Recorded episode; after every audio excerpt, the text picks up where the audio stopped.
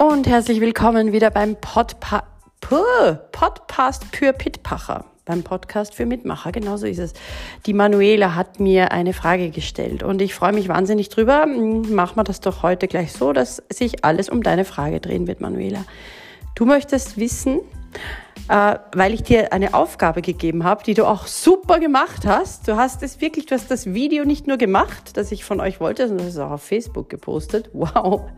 Erinnert euch an diese Folge, ne? wo ich gesagt habe, bitte redet mal völlig ohne Leidenschaft über ein Thema, das euch unglaublich taugt. Und dann mit Leidenschaft und schaut mal, wie eure Körpersprache anders ist. Dann könnt ihr euch nämlich durch die Körpersprache alleine, wenn ihr das nachvollziehen könnt, in diese Leidenschaft zurückhalten was ist denn heute mit mir los, bitte? Das ist ja in jedem dritten Satz ein Versprecher. Wahnsinn, bin ich froh, dass ich nicht schneiden kann. Stellt euch vor, was ihr ich jetzt dafür Arbeit hätte. Ja, also falls ihr noch da seid, ich weiß es sehr zu schätzen. Ich hätte wahrscheinlich schon weggeklickt. Und wenn die nicht weiß, was die redet, dann tschüss. Okay, Manuela, du hast ein super Video gemacht. Und du hast mich gefragt, naja, wenn man dann so in der Leidenschaft ist und wenn es eh nur darauf ankommt, ob man wirklich leidenschaftlich spricht, dann ist der Inhalt ja fast egal. Hm, naja, wenn du es mit einem auditiven Typen wie mir zu tun hast, ist er nicht egal. Ich höre dir genau zu und wenn du da was sprichst, was mich irgendwie langweilt, steige ich leider schnell aus, obwohl es vielleicht toll wäre. Also ja, die Leidenschaft ist unglaublich wichtig bei einer Präsentation oder bei einer Rede oder auch bei einem E-Mail. Ja, Leidenschaft spürt man, die spürt man am Telefon, die spürt man, während ich diesen Podcast mache und die, ja, also die Leidenschaft, man merkt die einfach, ob die da ist oder nicht, aber sie reicht nicht, ja. Wesentlich ist, dass man, äh, wenn man wirklich will, dass einem wer zuhört, am Anfang einen Satz sagt, der so richtig sitzt. Zum Beispiel, wenn ich auf eine Bühne, Bühne gehe, dann sage ich meistens also, wenn mich jemand fragt, Konstanze, würdest du gerne sehen können, dann sage ich, na, auf gar keinen Fall, bitte auch die nächste Runde wieder ohne Licht. Da will jeder mal wissen, wieso, wieso will die nicht sehen, die ist blind, das ist ein schreckliches Schicksal. Ja? Oder wenn ich zum Beispiel äh, jemandem beim Abnehmen helfen möchte, dann sage ich aus tiefster Überzeugung, du möchtest abnehmen, möchtest aber nicht auf deine Lieblingsspeisen verzichten. Du möchtest wirklich weiterhin all das essen können, was dir schmeckt und ich garantiere dir, das machen wir. Dann hört mir der zu, weil normalerweise ist Abnehmen leider ganz oft mit Verzicht behaftet und verbunden und das ist hart und schwer und das uh. bei mir, wenn man das so macht, wie ich das halt vorschlage, da verzichtet man auf gar nichts.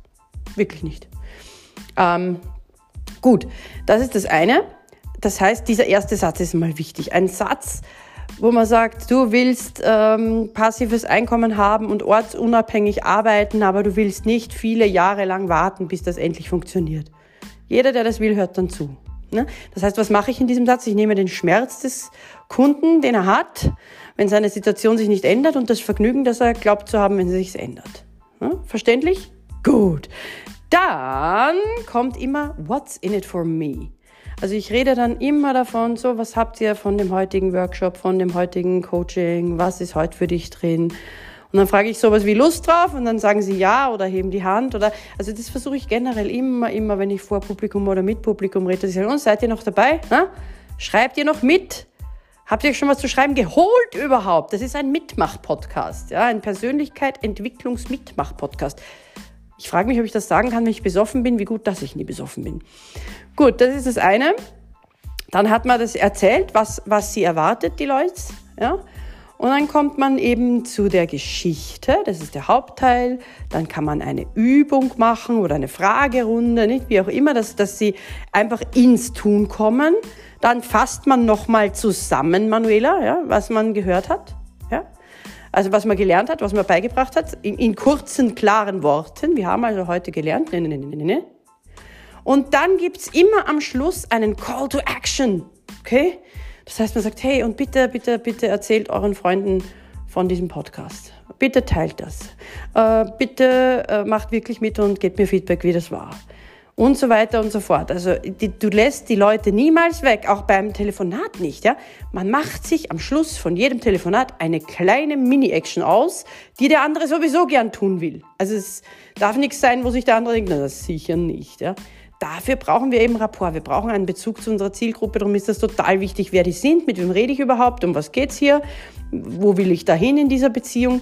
Darum ist es so wichtig, seine Zielgruppe zu kennen. Darüber sprechen wir in einer der nächsten Folgen über Positionierung und wer ist mein absoluter Lieblingskunde oder Mensch oder je nachdem, wie ihr es sehen wollt.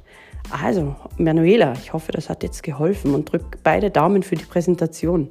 Bis morgen.